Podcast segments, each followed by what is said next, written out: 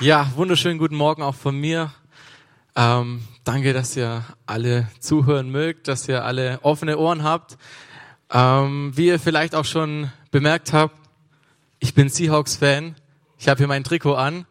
Ähm, für die, die nicht die Fans sind von der Seattle Seahawks-Mannschaft, nicht so schlimm, kann ich auch verstehen. Vielleicht seid ihr eher Fußballfans. Das hier ist Football. Und wenn ihr genau hinschaut, seht ihr hier auch das Wappen, dieses Symbol, das ist der Adler. Und der Grund, warum ich der Fan von den Seattle Seahawks bin, ist nicht nur, weil ich die Mannschaft toll finde, weil sie cool spielen, weil sie erfolgreich sind. Die sind jetzt nicht schlecht, aber auch nicht gut. Ähm, ich mag die Mannschaft, weil sie mein Lieblingstier als Symbol haben, den Adler. Und für diejenigen, die sich jetzt fragen, warum habe ich den Adler als mein Lieblingstier? Ich könnte euch da echt eine Menge erzählen, aber so die wichtigsten Dinge sind, schaut euch den Adler mal an. Ein Adler, der ist majestätisch, der zeigt einfach Kraft und wenn so ein Adler auf einem Baum oder an der Klippe steht und dann breitet er seine Flügel aus, nimmt ein paar Flügelschläge und dann segelt er los, nimmt die Aufwinde mit und das ganz oben kreist über die Landschaft. Und wie man so schön sagt, der Adler ist ja auch der König der Lüfte. Ähm, für mich ist der Adler aber vor allem eins, er ist frei. Und warum ist ein Adler frei? Es ist ganz einfach. Er nimmt seine Flügel, streckt sie aus und er fliegt, wohin er will. Ähm, jetzt kann ein Adler aber nur frei sein, weil er auch ein Zuhause hat. Er hat einen sicheren Ort, an dem er zurückkommen kann und wo er immer Sicherheit weiß, wo er weiß, okay, da bin ich zu Hause, da kann ich immer wieder zurückfliegen. Und das ist der Adlerhorst. Okay? Für die, die nicht wissen, was ein Adlerhorst ist, ähm, das ist einfach das Nest. Das wird so genannt und das ist ziemlich prachtvoll, genauso wie der Vogel. Also ein ganz großes Nest, das kann man wirklich super gut erkennen. Und wenn der Adler diesen Horst nicht hätte, dann wäre er nicht frei, sondern einfach nur verloren. Und das ist das, was wir auch brauchen. Wir brauchen vielleicht jetzt nicht einen Adlerhorst, aber auch ein Zuhause, einen sicheren Ort, an den wir immer zurückkommen können, weil wir sonst auch nicht frei wären, sondern verloren. Genau. Und dieser Adlerhorst, gerade beim Steinadler, wie der Name schon sagt, da ist der Horst an einem Stein oder auch im Felsen. Jetzt müsst ihr euch nicht so einen popligen Felsen vorstellen, wie zum Beispiel der Ipf oder so, sondern wir haben da auch ähm, vielleicht noch ein Bild mit einer Folie. Genau, und da sehen wir, es ist ein richtig krasser Fels, es ist ein starker Fels, ein massiver Fels ist eine Klippe und dort oben seht ihr dann den Adler mit seinem Horst. Genau. Ja, ist auch ein schönes Wort. Und ich habe mir so gedacht, so wow, frei sein, das ist doch genial. Das ist das Gefühl, das jeder haben möchte. So, man kann machen, was man will, man kann wohin man auch immer möchte, einfach hinlaufen, hinfahren, hinfliegen, was heute alles möglich ist. Und wenn man wirklich frei ist, dann geht's einem doch gut, oder nicht? Und ich stelle mir da immer so die Frage, wo kriege ich Freiheit? Es gibt jetzt ja verschiedene Arten von Freiheit. Es gibt finanzielle Freiheit, dann gibt's geografische Freiheit, also wenn man ortsungebunden ist, man sagt, hey, ich bin nicht so der einsässige Typ, ich brauche nicht immer Nördlingen oder wo auch immer sonst man sein möchte. Ich habe Bock auf eine Weltreise. Dann ist das auch die Freiheit. Es kann auch sein, psychisch oder physisch, dass man sich gefangen fühlt, wenn man im Gefängnis ist oder wenn man im Kopf nicht frei sein kann. Es gibt ganz viele Freiheiten, aber für mich gibt es nur eine vollkommene Freiheit und die finde ich bei Jesus. Und danke dafür. Und ihr fragt euch vielleicht, warum finde ich die vollkommene Freiheit nur bei Jesus? Das ist ganz einfach. Jesus hat ja sein Leben für uns gegeben am Kreuz und ähm, aus diesem einen Grund können wir unsere Sorgen bei ihm abgeben. Wir können unser Leben Jesus geben, wenn wir Ja dazu sagen. Und dann können wir von allen Sünden freigesprochen werden. Und zwar ab dem Moment, wo wir dazu Ja sagen dann sind wir vollkommen frei. Es belastet nicht mehr uns, wir müssen uns nicht mehr um uns selber drehen, sondern wir können das ganz Gott abgeben. Und deshalb war für mich so die Frage, wo hast du deinen Horst im Leben oder wo hast du dein sicheres Zuhause? Der Adler könnte zum Beispiel jetzt auch, keine Ahnung, er könnte hier oben auf dem Dach seinen Horst errichten, aber es wäre ein bisschen gefährlich mit dem ganzen Lärm. Einmal die Verwirrung, er hat keine Orientierung mehr, die Futtersuche ist auch nicht so klasse.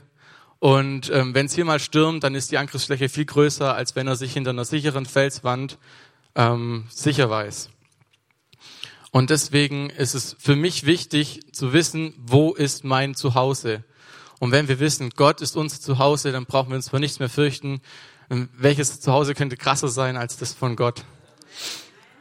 Genau. Und ähm, wenn wir das vielleicht noch nicht wissen und erstmal auch auf der Suche sind und wir haben keine Ahnung von Gott oder von der vollkommenen Freiheit und wie wir die erlangen, dann machen wir uns oft selber auf den Weg und da gibt's auch so einen Jungen, das ist der verlorene Sohn. Bestimmt kennt ihr alle die Geschichte. Und für die, die es vielleicht nicht mehr ganz im Kopf haben, der Junge, der fühlt sich zu Hause nicht frei, er rebelliert so ein bisschen. Und dann sagt er zu seinem Vater, hey Vater, ich will jetzt einfach mein Erbgut, also den Teil, der mir zusteht, den möchte ich jetzt einfordern. Ich will raus in die freie Welt, ich will frei sein, ich will nicht mehr gezwungen sein, arbeiten zu müssen, sondern ich möchte Spaß haben, vieles erleben. Und so sagt der Vater, ist in Ordnung, mein Sohn. Ich gebe dir mein ganzes Hab und Gut, was der Teil davon, der dir äh, der dir gehört, den bekommst du und du kannst mitmachen, was du möchtest. Du bist frei. Und so geht der Sohn los, hat einen riesen Gaudi. Was er genau macht, das müssen wir eigentlich gar nicht wissen. Er hat auf jeden Fall eine Menge Spaß, haut das ganze Geld raus. Und nach einer Zeit ist das Geld dann alle. Und dann fragt er sich so, was mache ich denn eigentlich jetzt? so frei fühle ich mich gar nicht mehr. Also es macht nicht mehr so viel Spaß wie am Anfang. Dann muss er auch Schweinehirte werden. Das ist jetzt nicht der allerbeste Job. Du hast da so ein paar stinkende Schweine und ähm, ja, das ganze Gegrunze, der Anblick ist jetzt auch nicht der allerbeste. Da denkt er sich auch, was mache ich denn jetzt? Ich kann doch nicht wieder zurück zu meinem Vater. Obwohl vielleicht als Tagelöhner, so wie er auch die ganzen anderen Arbeiter hat. Vielleicht kann ich nicht mehr als sein Sohn zurück, aber als einer seiner Tagelöhner. Und so macht er sich auf den Weg und ähm, bereitet schon mal so ein bisschen eine ähm, Rede vor, wie er sich denn entschuldigen könnte oder wie er es am besten ausdrücken könnte, dass er zurück möchte. Und als er dann zu Hause ankommt, sein Vater sieht ihn schon von weitem herlaufen, da rennt ihm der Vater schon entgegen mit offenen Armen und sagt, hey, mein verlorener Sohn ist wiedergekommen. Ich, ich habe gedacht, er sei tot, aber jetzt lebt er wieder. Und das konnte der Sohn gar nicht fassen. Er konnte nicht begreifen, wie es der Vater macht, dass er nach all dem, was der Sohn abgezogen hat, einfach so, ähm, einfach so den Sohn wieder annimmt und sagt, hey, du bist mein Sohn, wir machen ein Festmahl, wir schlachten das Kalb und wir machen einfach eine Riesenparty, wie wir heute sagen würden. Und da gibt's aber auch noch so eine ganz andere Seite, nämlich die Seite vom älteren Sohn, der die ganze Zeit zu Hause geblieben ist. Der hat sich Mühe gegeben, dass er morgens um sechs schon auf dem Acker steht. Der hat geschuftet, ist noch in den Stall gegangen, hat im Haushalt geholfen. Er ist nie weggegangen, hat nie widersprochen. Und jetzt bekommt der jüngere Sohn einfach so ein Festmahl, eine Riesenparty mit Leuten, mit Wein, mit leckerem Essen. Und der ältere Sohn steht dran und denkt sich, ey, wie unfair ist denn das bitte? Und da hat auch dieser Sohn eins nicht verstanden. Beide Söhne waren bereits frei, als sie zu Hause waren. Sie mussten nicht erst weggehen oder dafür schuften. Und das ist auch so ein Punkt, wo wir Christen, also sowohl Christen wie auch Nicht-Christen, immer denken, wir brauchen diese Leistung. Wir müssen Leistung vollbringen. Und ich kann euch da sagen, das müssen wir nicht. Wir dürfen einfach sein. Bei Gott, da können wir sein, wie wir sind. Wir müssen nicht 20 Mal am Tag beten und 40 Bibelverse auswendig lernen oder hier einen Dienst verrichten. Hey, versteht mich nicht falsch, ihr dürft hier Dienste verrichten. Wenn ihr wollt, auch 20. Wenn ihr damit klarkommt und der Gemeinde ähm, einfach Gutes tun wollt und vor allem auch Jesus. Wir machen das nämlich nicht nur für uns, wir machen das in erster Linie für Jesus. Und das ist auch was, was wir nie vergessen dürfen. Warum machen wir das für Jesus? Weil er für uns gestorben ist und weil wir ihm einfach dafür Ehre bringen wollen. Genau. Ähm, dieser verlorene Sohn, der hat eines bemerkt, wenn ich frei sein möchte, muss ich auch wissen, wo mein Zuhause ist.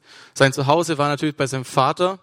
Und so wie wir bei Gott sind, so war das mit dem Adler und dem Horst, mit dem Sohn und seinem Vater. Und ähm, ich habe auch so gemerkt, als ich von zu Hause weggezogen bin, war ich in Bamberg, habe eine Ausbildung gemacht habe mich frei gefühlt, aber ich wusste nicht so, wo sind meine Wurzeln. Und ähm, als ich zu meinen Wurzeln zurückgekehrt bin, das ist hier in Nördlingen, da habe ich gemerkt, wie ich eigentlich wirklich frei bin. Aber ich bin natürlich auch frei, weil ich eben jetzt wieder in meiner Gemeinde bin, weil ich regelmäßig Kontakt zu Gott habe, weil ich einfach eine bessere Beziehung zu ihm lebe. Und das ist das, was wirklich frei macht. Wenn ihr euch mal vorstellt, so, ähm, so ein Bürofuzzi, sag ich jetzt mal, einer, der die ganze Zeit arbeitet, bestimmt so 60 bis 80 Stunden in der Woche und der hat einen riesen Papierstapel so auf dem Schreibtisch, so bestimmt höher als ich und denkt sich so, ja, wenn ich das abarbeite, noch mehr Überstunden mache, ich werde befördert und irgendwann kriege ich, keine Ahnung, 10.000 im Monat und dann, wenn ich ein bisschen spare, kann ich mir mein Traumauto leisten und ich mache einen Urlaub und nehme meine Familie mit, aber ähm, die Familie sitzt zu Hause und denkt sich so, wo ist eigentlich mein Ehemann? Die Kinder denken sich, wo ist mein Vater? Er kommt gar nicht mehr heim, er ist nur noch beim Arbeiten und er kann das Geld, das er ähm, bereits verdient hat, kann er gar nicht mehr ausgeben. Und da sehe ich auch wieder, er ist nicht frei. Er ist von der Arbeit gefesselt und gefangen und in gewisser Weise auch blind, blind von der Gesellschaft, vom Alltag und von dem ganzen weltlichen Reichtum. Weil viele Leute denken, ähm, wer reich ist, wird frei. Aber so ist es nicht. Denn man wird nicht frei durch Reichtum, sondern reich durch Freiheit. Können wir vielleicht auch nochmal nachlesen.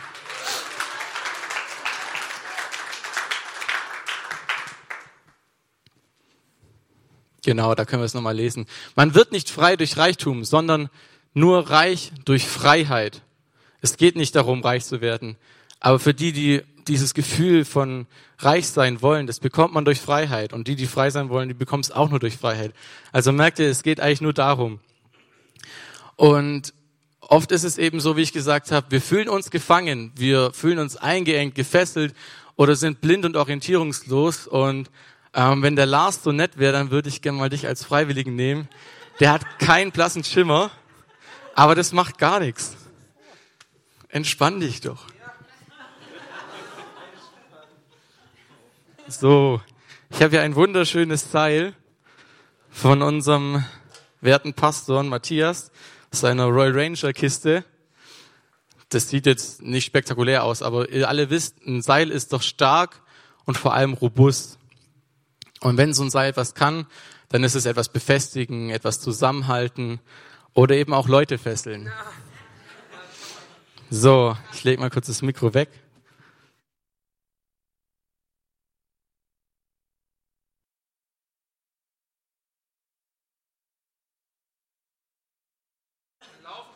Also laufen kannst du noch, das geht noch bestens. Okay, kannst du denn noch rennen? Ja, das könnte ich auch noch. Das könntest du auch noch. Und wenn ich dich jetzt schuck? Okay, und was glaubst du, woran das liegt? Vielleicht, weil du dich noch orientieren kannst oder woran liegt es? Also meine, meine Schuhe. Meine Schuhe. Nee, äh, ich glaube, also meine Beine sind noch nicht gefesselt. Das ist gut. Deswegen kann ich noch laufen. Und ich weiß auch noch wohin. Okay, also ihr habt schon gemerkt, wenn wir jetzt noch mehr fesseln würden, irgendwann könnte er nur noch stehen, vielleicht würde er dann umkippen. Ähm, warum er aber noch laufen kann, ist, weil er auch noch weiß, wo er hingeht. Jetzt habe ich hier so ein einigermaßen frisches ähm, Geschirrtuch, weil ich keine Augenbinde hatte. Und dann schauen wir doch mal, wie der Lars sich macht. Ein Applaus für den Lars, bitte. So, guck mal. Hier kommen alles raus. Zack, du darfst dich befreien.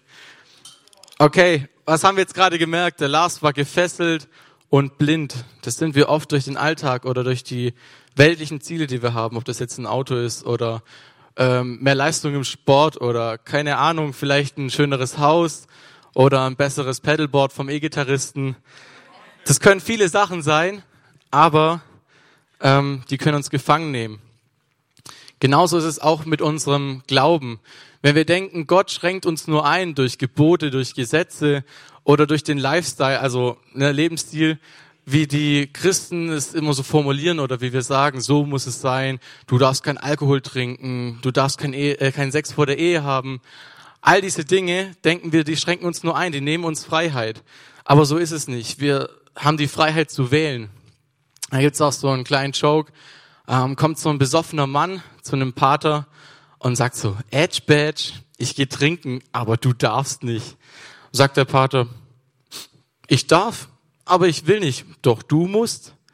So, merkt ihr, seine Sucht hat ihn gefangen genommen und er denkt, er sei da frei, aber eigentlich kann er nicht anders als trinken. Es gibt jetzt viele verschiedene Arten von Suchten. Aber bei Gott können wir unsere Sucht, unsere Sünde, alles ablegen und werden dadurch frei. Und deswegen steht es uns auch frei zu wählen. Zum Beispiel, ähm, ob wir jetzt jemand beschimpfen oder nicht.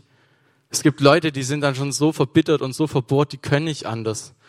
Aber ähm, und sie denken so, ja, mir steht's frei, ähm, hier einfach mal Leute zu beleidigen oder Leute zu verletzen, physisch, körperlich oder dann eben psychisch so, was oft noch schlimmer ist. Aber uns steht's frei, das eben nicht zu tun, dem Ganzen zu widersprechen. Wir haben auch die Wahl. Wir können auch Alkohol trinken, aber wir müssen es nicht. Man kann es auch in Maßen machen, darum geht's gar nicht. Aber ich möchte euch einfach nur zeigen, dass wir durch Gott eben die Freiheit haben zu wählen. Das ist ein ganz wichtiger Punkt. Und wenn wir eben mit Gott unterwegs sind, dann seht ihn bitte lieber als Sicherungsseil und nicht als Seil, das uns fesselt.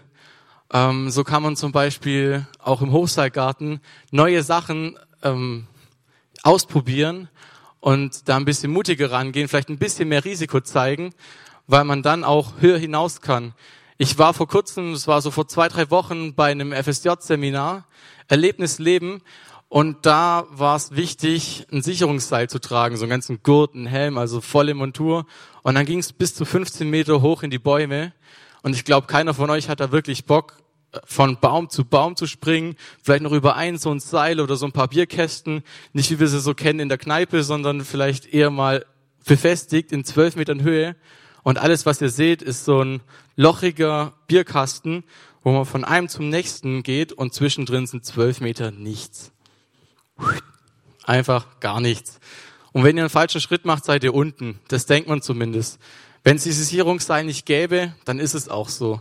Dann macht's einmal zack und ihr seid unten. Und entweder habt ihr euch was gebrochen oder Schlimmeres. Aber da wir dieses Sicherungsteil haben, können wir das locker machen. Wir können einfach mal vorgehen. Wir können vielleicht mal einen Sprung daneben machen. Wir können ein bisschen mehr rennen. Wir können klettern, uns hangeln. Wir können so viel machen und einfach viel mehr riskieren. Und das trauen wir uns nur, weil wir wissen, wir sind gesichert. Okay, deswegen ist für mich einfach ganz wichtig, fühlt euch sicher, vertraut dem Herrn. Wenn ihr dem Gott vertraut, dann könnt ihr einfach eure Sorgen ablegen, einen Fokus neu setzen. Und dann ist es euch auch möglich, mehr zu riskieren. Zum Beispiel habe ich früher sehr oft die Deutsche Bahn benutzt. Die ist jetzt vielleicht ein bisschen weniger beliebt, aber manche können auf die Bahn einfach nicht verzichten. Und so ist es ja auch bekannt, dass die Deutsche Bahn nicht die pünktlichste ist und manchmal sogar Züge ausfallen. So, ich war in Bamberg und bin von meiner Ausbildung am Wochenende heimgefahren, hierher nach Nördlingen. Und da kommt so eine Durchsage, ja, wegen technischen Störungen haben wir zurzeit eine Verspätung von 36 Minuten. Ich denke mir nur so, äh, äh, was, wie, also, wir fahren doch. Also ich verstehe es nicht. Dann hält der Zug immer wieder an und ich denke mir so, ja, okay, vielleicht haben die langsam recht mit ihren 36 Minuten. Das würde für mich aber heißen, dass ich meinen Anschlusszug nicht mehr bekomme, weil der Anschlusszug nicht auf mich wartet, sondern ich schauen muss, dass ich den bekomme. So, was mache ich? Ich mache erstmal gar nichts. Ich habe das öfters gemacht, gar nichts gemacht. Und so habe ich statt vier Stunden fünf Stunden gebraucht, manchmal fünfeinhalb Stunden, je nachdem, wie viel Verspätung der Zug hatte. Und ich dachte so, das kann nicht sein. Warum verpasse ich den Zug? Warum kommt sowas überhaupt zustande? Warum kann Gott es nicht verändern? Und ähm, vielleicht hat Gott es nicht gemacht, weil ich nicht darum gebeten habe. Ich habe nicht gebetet, ich habe nicht zu ihm gesprochen und das habe ich nicht getan, weil ich Angst hatte, was die anderen Leute denken. Ich hatte die ganze Zeit Schiss davor, ey, was denken die jetzt im Wagen, wenn ich hier anfange zu beten und ich bin nicht der beste Beter. Und ich habe so gemerkt, wenn ich bete, dann mache ich das am besten, indem ich Lobpreislieder nachsinge, mir gewisse Parts rausziehe, weil das so meine Welt ist. Und einmal habe ich mir gedacht, so, komm, ist egal, mach's wie deine zwei besten Freunde, Ramon und Ringo. Acht einfach nicht drauf, was die anderen denken, sondern mach einfach mal. Und so habe ich angefangen, in der Deutschen Bahn, in einem Waggon einfach zu beten, im Sinne von Lobpreislieder singen. Ich weiß, ich bin auch nicht der beste Sänger, aber das war mir egal. Es hat sich in meinen Ohren gut angehört. Ich habe die Augen dann aufgemacht, so nach 15, 20 Minuten. Die Leute haben mich alle angeglotzt, wie blöd, und ich habe nur angefangen zu grinsen. Und wisst ihr was? Ich habe den Zug erreicht. Ich habe den Zug bekommen. Und ja, das ist ein Applaus ey. Ähm, ich war richtig froh. Ich habe ich hab mich frei gefühlt. Und das habe ich geschafft, weil ich Gott vertraut habe. Und das ist das, was ich euch einfach ans Herz legen möchte. Vertraut unserem Gott und achtet vielleicht mal auf eure Sichtweise, ob ihr eher denkt, ihr seid gefangen oder ihr seid frei, freigesetzt, eben durch die Möglichkeit. Dankeschön.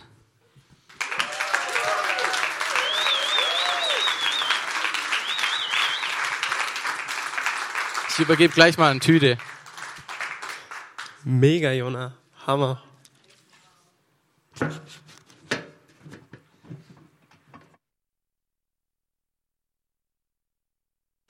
Hammer, richtig cool. Also, ich finde gerne einfach immer richtig spannend, so wenn ich in Gemeinde schaue oder ich auch, als ich vor, keine Ahnung, sieben Jahren, wann es war, so dazu kam, einfach wie jeder Einzelne auch was mit Gott erlebt und wie jeder Einzelne auch einfach, wie, wie, wie das Wort lebendig wird für jemanden, wie jeder selber ähm, Gott erkennt und, und ich denke mir das auch eigentlich, wie es in der Bibel steht so, denn sie, sie sollen nicht alle kennen, vom Kleinsten bis zum Größten und ich glaube, das ist auch ganz coole Vision für Gemeinde, äh, dass es auch hier Jona oder ich predigen kann. Finde ich auch mega, dass ja, Stefan uns das zutraut oder auch das Risiko eingeht, ja. Kann auch sein, dass ich hier vorne stehe und ja, Quatsch laber. Ja. Genau, aber ich hoffe, das Risiko wird belohnt. Hoffe ich für mich, hoffe ich für euch, hoffe ich für Jesus, für die Gemeinde, für Stefan. Ja. Ja, ich, ich will euch von einer Geschichte erzählen. Jetzt seht ihr meinen linken Zeigefinger. Da habe ich letzte Woche was Doofes gemacht. Ich habe mit dem Cuttermesser, so die scharfen Teppichmesser, habe ich reingeschnitten. Ähm, ich habe dann festgestellt, ja, mh, hm, Pflaster reicht nicht und bin dann ins Krankenhaus gefahren, äh, damit man es näht. Und ich erinnere mich, dann komme ich so, nachdem ich mich angemeldet habe, komme ich so ins Wartezimmer rein. Es war Freitagnachmittag, war ungefähr so schönes Wetter wie heute. Und dann schauen da ein, vier, fünf Gesichter an, sieht, okay, sie warten wahrscheinlich auch schon eine Zeit lang. Und entsprechend war, dementsprechend war ihre Gemütslage. Und ja, es war vielleicht so dreiviertel vier, als ich hinkam. Und ja, ich habe dann so gemerkt, wie ich dran saß und so mir Gedanken gemacht habe, ja, wie ich, wie so mir die Hoffnung aufgestiegen ist und so der Wunsch, ja, hoffentlich komme ich zuerst dran, hoffentlich bin ich der Erste. Oder möglichst schnell, ja. Und ja, ich habe ja später Bandprobe, so für Enjoy Church. Ja Gott, bitte mach doch, dass ich schnell drankomme, dass ich dann da bei Zeit hinkomme. Und dann ist mir so eine Verhaltensweise aufgefallen, wie, ja, wie wir Menschen, ja, ich denke, wahrscheinlich jeder Einzelne von uns, wie wir oft sind. Wir sind egoistisch. Wir schauen, wo kann ich was an mich raffen? Wo geht mehr für mich?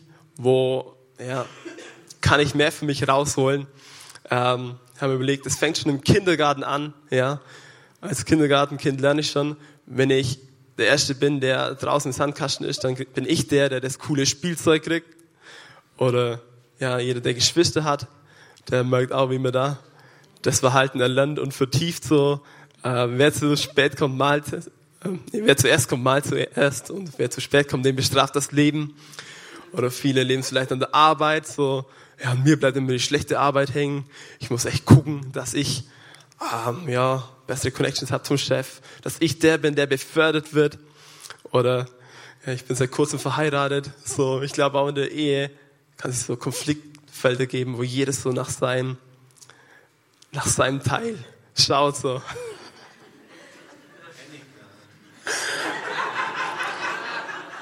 So, ich will ja keinen Finger zu viel drum machen in der Küche. Ähm, ich will mein Teil vom Haushaltsbudget ausgeben können für die Sachen, die ich gern hätte. Oder ja, so. Erleben sind ganz viele Bereiche, jeder rafft an sich. Ich mache gerade zum ersten Mal meine Steuererklärung. ja, Und jetzt will ich euch mal in ein Gedankenexperiment rein, mit reinnehmen, ja. Überlegt euch mal, so, ihr kennt jemand, so, der hat ein gutes Leben, der hat viel Geld, tolles Auto, gute Familie, großes Haus, ähm, super Job, so alles, was vielleicht ich oder du gern hättest, ja.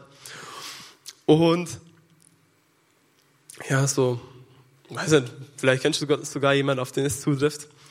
Und jetzt überleg dir, die Person kommt heute zu dir her und sagt, hey, Robert oder wer auch immer, so hier, das Ganze, ich, ich will es nicht mehr haben, ich will, dass es lieber du hast und ich will es alles hergeben. So, hier ist mein ganzes Geld, hier meine Kreditkarte, hier der Schlüssel zu meinem Haus, hier der Schlüssel für meinen Wagen, ähm, hier meine wohlerzogenen Kinder.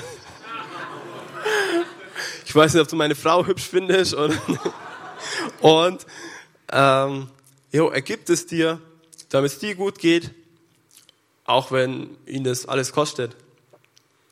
Und ja, jetzt will ich euch einen Mega-Vers geben, mitgeben. Ähm, wenn du ihn hinbeamst, so, der hat mich mal mega bewegt, weil das ist, wie, wie Jesus ist. Da heißt, denn ihr kennt ja die Gnade unseres Herrn Jesus Christus, dass er, obwohl er reich war, um euretwillen arm wurde, damit ihr durch seine Armut reich würdet. Also, ich habe schon oft das Lied gesungen, so Gott wurde arm für uns. Das bezieht sich ja auch auf den Vers. Und ich habe wahrscheinlich schon das ein oder andere Mal drüber gelesen. Also, ja, vor einiger Zeit ist das so richtig lebendig geworden für mich. Und ich habe mir gedacht, was ist das für eine krasse Gnade? Was ist das für eine krasse Liebe? So, er, obwohl er reich war, wurde um unseretwillen arm, damit wir durch seine Armut reich würden. Ähm, an der zweiten Stelle ist es noch etwas genauer erläutert, wie das funktioniert hat. Da heißt es dann in Philippe ähm, 2, heißt dann, obwohl er in jede, jeglicher Hinsicht Gott gleich war, hielt er nicht selbstsüchtig daran fest, wie Gott zu sein. Nein, er verzichtete darauf und wurde einem Sklaven gleich. Er wurde wie jeder andere Mensch geboren und war im Allen ein Mensch wie wir. Er erniedrigte sich selbst noch tiefer und war Gott gehorsam bis zum Tod, ja, bis zum Tod am Kreuz. Und ja, ich glaube, der Vers, so Gott wurde arm für uns, das sagt jetzt ähm, nicht, zumindest nicht nur so, ja, dass, dass Gott so sein Reichtum aufgibt, dass wir dickes, Bar, ähm, dickes Konto haben oder was auch immer.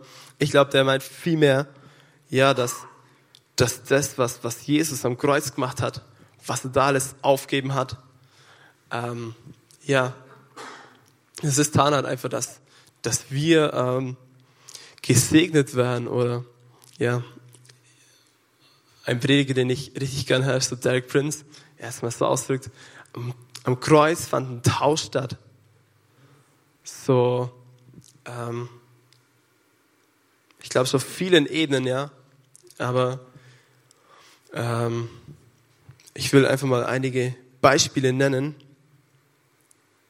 So, wir lesen dass wir durch seine Striemen geheilt wurden. So, ähm, er steht vor Pontius Pilatus und Pilatus sagt so, ja, wenn ich ihn auspeitschen lasse, vielleicht sind dann die Juden zufrieden und wollen, wollen nicht mehr. Ähm, und dann lässt ihn auspeitschen. So, ich habe mal nachgelesen, dass es dass nur nicht so eine Lederpeitsche war, sondern dass da auch so Bleisplitter oder einfach so richtig krasse, harte Sachen eingearbeitet waren. Und er hat so die Wunden auf sich genommen, ja. Einfach, dass wir Heilung empfangen, dass wir Gesundheit empfangen. Und das ist ein Beispiel von vielen, ja. Dann lesen wir davon, dass er eine Dornkrone aufgesetzt bekommen hat und einen purpurnen Mantel umgelegt hatte, so von Soldaten umgelegt bekommen hatte. Und ich glaube, ähm, dass das auch bildisch, dass er, ja auch real, dass er da damit das erfüllt hat, wo, wenn wir jetzt ganz bis am Anfang von der Bibel zurückspulen, lesen wir, wie, wie als Adam und Eva so gefallen sind, als sie von der Frucht gegessen haben und dann genau das gemacht haben, was Gott ihnen verboten hatte, wie sie dann aus dem Garten verbannt wurden, aus dem Garten Eden und wie Gott zu, ähm, zu Adam zweimal auch sagt, so, dass er den Erdboden verflucht und dass der Disteln und Dornen tragen soll. Ähm, damals Adam, ja, war so der erste Landwirt, so er musste äh, sein Brot wirtschaften dadurch, dass er halt Felder bearbeitet, dass er was ansät und vielleicht sind Landwirte da, auf jeden Fall Disteln und Dornen, die sind die Dinge, die im Landwirt das Leben schwer machen auf dem Acker. So, ich war letzte Woche damit beschäftigt, dass mein Mais sauber wird, ähm, dass es Unkraut geht, ja. Aber ich glaube, in anderen Bereichen, da sind es keine Disteln und Dornen, aber vielleicht ist bei dir im Beruf so die schwierige Kundschaft oder ist ja ein schwieriger Auftrag im Handwerk und ein schwieriger Chef. Ich weiß nicht, was du zu kämpfen hast. Auf jeden Fall glaube ich, dass alles Folge ist von dem Fluch. Und dann lesen wir, dass, dass Jesus eine Dornkrone trug. Ich glaube, es ist ein Bild für, für, ähm, für die Dornen, ja. Und einen purpurnen Mantel. Wisst ihr, wie Disteln blühen? Purpur. Und ich glaube, dass Jesus damals einfach die ganzen Widrigkeiten auf sich genommen hat, die uns eigentlich treffen hätten sollen aufgrund unseres Versagens. Da lesen wir es noch an, an weitere, sehen wir noch weitere Sachen, so, ähm, Jesus wurde nackt ans Kreuz gehängt, so, die haben das Los geworfen über sein Gewand, ja, und ich glaube, das ist ein Bild, dass er die ganze Scham auf sich genommen hat. Ähm, ja, wir lesen, Adam und Eva waren nackt im Garten. So, da war nichts, sowas wie Scham. Aber es kam dann erst auch mit dem Sündenfall. Und Jesus hat es alles auf sich genommen. Ich, ich glaube, es war, ja, also ich laufe nicht gern nackt in der Gegend rum. Und ich glaube, so war es wie Jesus eher auch was, was er echt ertragen musste.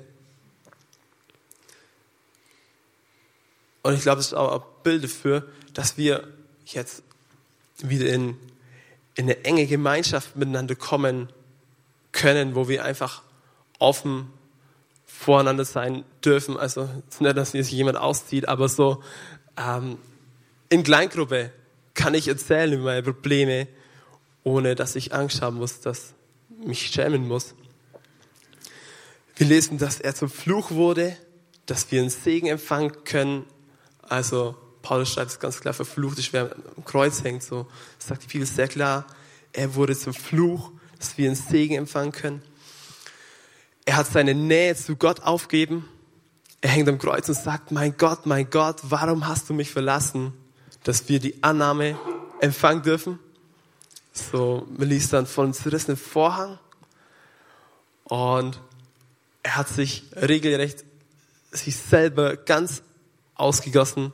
So, am Schluss sticht ein Soldat in seine Seite und man sieht, wie Blut und Wasser rausfließt. So, ähm, ja, ich glaube, es war so alles, was voll in ihm war und er hat einfach alles hergeben, dass wir reich gesegnet sind. Er hat sein Leben gegeben, dass, dass wir sein Leben empfangen. So, oh, das wäre so eine mega tiefe Wahrheit. Wo das etwas genauer noch erläutert wird, ist in Jesaja 53. Da heißt dann, fürwahr, er hat unsere Krankheit getragen und unsere Schmerzen auf sich geladen. Wir aber hielten ihn bestraft, von Gott geschlagen und niedergebeugt. Doch er wurde um unserer Übertretungen willen durchbohrt, wegen unserer Missetaten zerschlagen. Die Strafe lag auf ihm, damit wir Frieden hätten und durch seine Wunden sind wir geheilt worden. Herr, und ich, ich glaube, dass es Jesus dabei nicht darum ging, so dass es, also nur, dass es uns gut geht und so und alles happy clappy, sondern ich glaube, was ihm auch ging, ist einfach, dass er unser Herz gewinnt und ja, dass wir zurückkommen, da wo Adam und Eva waren, dass wir zurückkommen in die Einheit mit dem Vater. Und ich glaube, wenn wir so die Wahrheit verstehen, dann ist es auch was, was uns radikal verändert, so, dass wir wegkommen von dem Hamstern, so, ich reiß an mich, ich schaue immer, dass ich das Beste raushole für mich selber, sondern ich glaube, wenn wir das mehr begreifen, wenn wir das mehr checken, dann werden wir mehr und mehr, kriegen wir mehr und mehr die Haltung von Jesus. So später von Paulus lesen, wie er schreibt, dass er gern selber verdammt wäre, dass seine Brüder ähm, gerettet würden. Also er wäre ein Fan von Christus, dass seine Brüder, also ich meine die, die Juden damals, dass die da reinkämen. Oh, das fände ich so, ja, eine Mega-Haltung, wie ich selber gern mehr werden will. Und ich glaube, wenn wir das mehr und mehr aufsaugen, mehr und mehr begreifen, wo wir dann auch in unserem Alltag, in unserer Familie, in unserer Ehe zu Leuten werden, die, die sich selber hingeben für andere, die äh, außer die Liebe von Jesus in sich tragen. Ja, wir feiern jetzt Abendmahl und ihr könnt auch, auch ganz zu Gott aus sagen, wo, wo ihr noch Mangel habt, wo ihr was bedürft. Und Jesus sagt, sagt es, ist, es ist vollbracht, es ist vollkommen. So, und am Kreuz da können wir alles empfangen, was wir einfach zum Leben brauchen. Einfach, weil Jesus sich gebeugt hat, weil er ja, gehorsam war bis zum Tod am Kreuz. Ja. Jesus, und dafür wollen wir dir einfach danken, dass, dass du nichts zurückgehalten hast von dir, dass du einfach dich selber ganz hingeben hast, dass du für alles Vorsorge getragen hast, einfach was wir brauchen.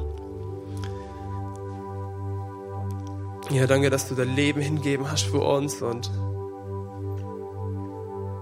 dass du uns befreit hast.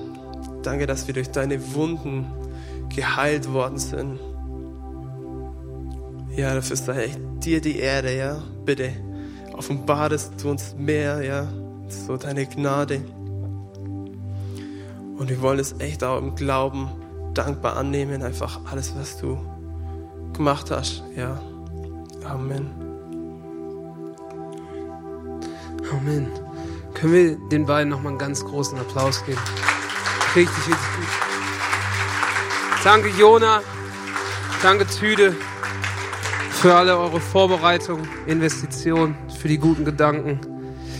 Und ich bin, bin wirklich, ich bin wirklich begeistert und bewegt davon, dass wir zwei Themen hatten, die nicht besser passen können zum Abendmahl. Und zwar die Freiheit, die wir haben, wenn wir zu Gott kommen, durch eine wahre Freiheit, wo wir unseren Rucksack ablegen können, wo wir Lasten ablegen können. Und das alles ergänzt Tüde, indem er sagt, hey, das finden wir am Kreuz. Und wir möchten jetzt wirklich das Abendmahl einnehmen als Erinnerung daran, was Gott für uns getan hat, was wir in den Evangelien lesen, was Paulus immer wieder uns und auch den Gemeinden schreibt.